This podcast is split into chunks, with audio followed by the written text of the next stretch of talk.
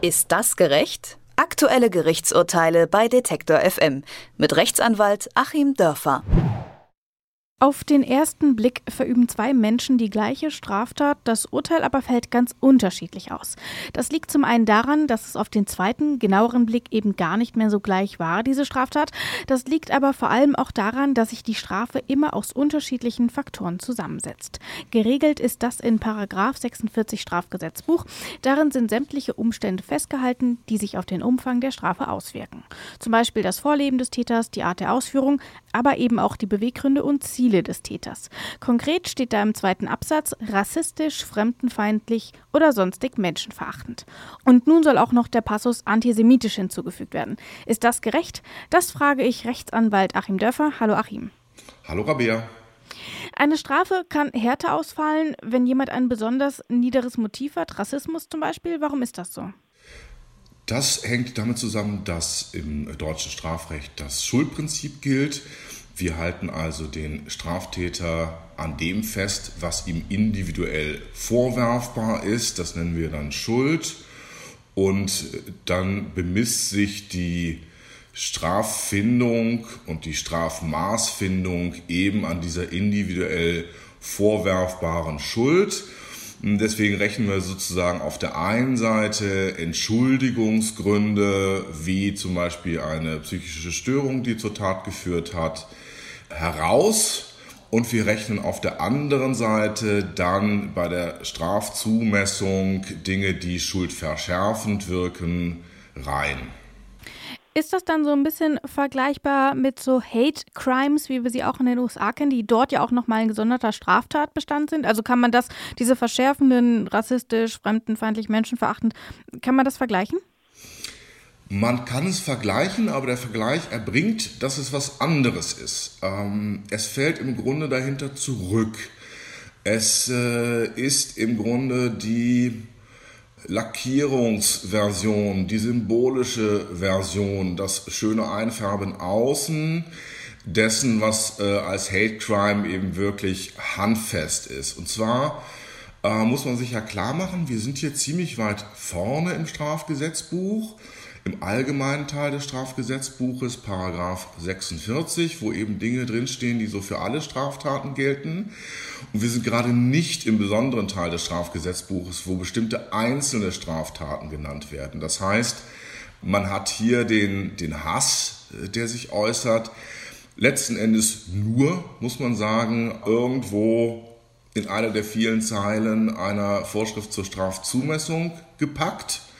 Und wir haben eben gerade nicht im besonderen Teil des Strafgesetzbuches schon auf der Ebene der Straftat selbst, also bei, der, bei den Elementen der Straftat selbst, das Ganze verortet.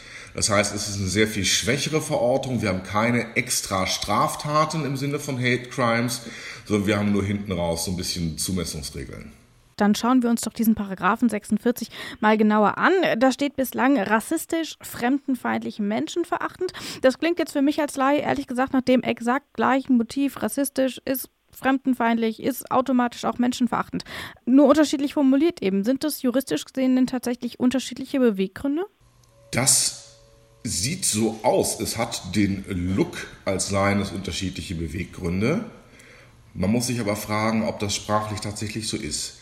Wir haben ja eine unterschiedliche Nutzung von Sprache im Recht. Manchmal benutzen wir sie so wie die Alltagssprache.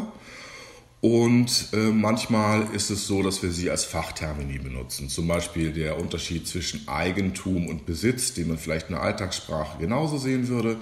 Juristisch ist das was Unterschiedliches. Das äh, zweite, der Besitz ist nur die Sachherrschaft. Das Eigentum ist das, dass es mir wirklich insgesamt zugeordnet ist. So. Und da müssen wir uns ja hier fragen, rassistisch, fremdenfeindlich, menschenverachtend, soll das Fachsprache sein? Nein, soll es nicht sein. Es ist natürlich aus der Alltagssprache übernommen. Und es ist auch schon einmal erweitert worden, nämlich um das Wort rassistisch in der Nachfolge der NSU-Ereignisse. Und letztlich muss ich sagen, das bedeutet natürlich alles genau das Gleiche, beziehungsweise das Wort menschenverachtend umfasst alles andere mit. Ähm, wenn wir von menschenverachtend reden, dann wissen wir, was gemeint ist, dass es nämlich darum geht, Eine Person wird abgelehnt allein aus dem Grund, dass sie so ist, wie sie ist, äh, und zwar, dass sie so geboren ist, wie sie ist. Natürlich kann ich jemanden ablehnen, weil er sich blöd verhält aus eigenem Antrieb, aber eben jemanden abzulehnen, weil er in eine bestimmte religiöse Tradition seiner Familie hineingeboren ist, weil er mit bestimmten äußerlichen Merkmalen geboren ist oder mit einer bestimmten sexuellen Orientierung. Das ist eben stets menschenverachtend, weil ich dann diese Person nicht mehr als Mensch wie alle anderen sehe, sondern ihn dann an der Stelle verachte. So und alles andere ist davon umfasst. Wir haben ja gerade auch zu den Termini rassistisch und fremdenfeindlich die Diskussion im Zusammenhang mit äh, den ganz furchtbaren Ereignissen in Hanau. Wir sollten doch nicht mehr von fremdenfeindlich sprechen, sehe ich genauso, weil es natürlich die Opfer dann nochmal ausgrenzt. Wir sollten an der Stelle von rassistisch sprechen. Also spreche sogar einiges dafür, vielleicht mal noch, äh, da man es ohnehin ändert, das Wort fremdenfeindlich an der Stelle zu streichen. Ja, im Grunde bedeutet es jetzt schon alles dasselbe und im Grunde ist es jetzt schon die Fassung nach einer symbolischen Erweiterung aufgrund politischer Ereignisse in diese symbolische äh, Reihe soll sich jetzt auch noch eben ähm, antisemitisch einreihen. Das heißt, man gibt hier auch noch so ein bisschen quasi die Basis dafür, was hält die Gesellschaft eigentlich für besonders verachtenswert und deswegen wird es hier eben nochmal eingetragen und jetzt eben auch antisemitisch. Du hast selber das Thema hier vorgeschlagen, dir war es irgendwie wichtig, dass wir darüber sprechen und du sagst irgendwie auch, das meine ich so mitgeklungen zu haben, dass du das mit diesem antisemitisch sagst du, ja, ist ja eigentlich sowieso schon drin, weil sie nicht. Braucht man das aus deiner Sicht? Nein, man braucht es nicht. Ich halte es sogar für schädlich. Ich muss das selber als äh, Jude auch sagen, als Jude, der sich auch politisch und, und rechtspolitisch engagiert. Wenn man mal ganz praktisch fragt, bringt das jetzt den in Deutschland lebenden Juden was? Nee, bringt es natürlich nicht, weil äh, zwei Dinge ja äh, passieren sprachlich. So, zum einen ähm, schreibt man es jetzt rein, da kann man sich ja ganz zynisch fragen, aha, vorher war das also nicht verboten, ja, dieser Eindruck ist ja schon ganz übel. Und natürlich war es vorher auch darin enthalten, nämlich in dem Wort menschenverachtend. Und dann ist es ja auch blöd äh, zum Zweiten, dass man das dann so heraushebt, was ja im Grunde den ganzen Impetus, den ganzen, die ganze Absicht konterkariert, weil was dahinter steht, ist doch, alle Menschen sind gleich. So, jetzt fangen wir an, einzelne Gruppen äh, möglicherweise noch gegen ihren Willen da herauszuheben und tun dann so, als würden die dann doch zu den anderen Menschen nicht dazugehören. Äh, man kann sich das ja gedanklich mal mit vielen anderen Beispielen durchspielen, äh, ob man denn da auch selber vielleicht bei den Dingen, wo man sagt, das würde mich im Innersten treffen, da jetzt nochmal so herausgehoben sein wollte, so als gehörte man zu dem anderen nicht dazu. Und das ganz Üble ist ja, ähm, wenn ich jetzt einsteigen muss als Staatsanwalt oder als Richter in die Strafzumessung. So, bisher wenn tatsächlich ein Jude oder ein Nicht-Jude mit jüdischen Klischees auf jeden Fall in hassmäßiger Weise menschenverachtend angegriffen wurde, dann kann ich sagen, okay, das ist menschenverachtend gewesen, gut, Haken dahinter. So, jetzt muss ich doch als äh, Anwender dieses Gesetzes rangehen und äh, an mich ist doch jetzt die Aufgabe gestellt, das nicht mehr, was ja sehr einfach ist, unter das Wort menschenverachtend zu subsumieren, wie wir Juristen sagen, sondern ich muss dann eventuell prüfen, weil ja so steht es ja im Gesetz und äh, Strafrecht ist sozusagen sehr strikt anzuwenden, ob das antisemitisch ist. Und da kommen wir in diese riesige sozialpolitische, sprachphilosophische und historische, religiöse, sonstige Diskussion hinein, was denn überhaupt Antisemitismus ist. Im Kern ist da vieles klar, an den Rändern ist, äh, ist es eben nicht so klar. Das heißt, der arme kleine Staatsanwalt, der sowieso sehr wenig Zeit für eine Akte hat, weil das einfach hier nur so ein pöbelnder Nazi war, muss jetzt noch da irgendwas finden und äh, muss das dann sogar auch noch begründen. Also es macht die Anwendung erheblich schwerer.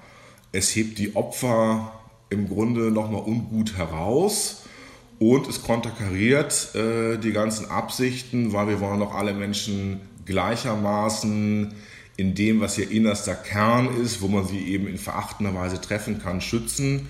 Und da müssen wir nicht äh, bei einigen so tun, als äh, seien die auf andere Weise zu schützen als andere, weil sie irgendwie anders sind.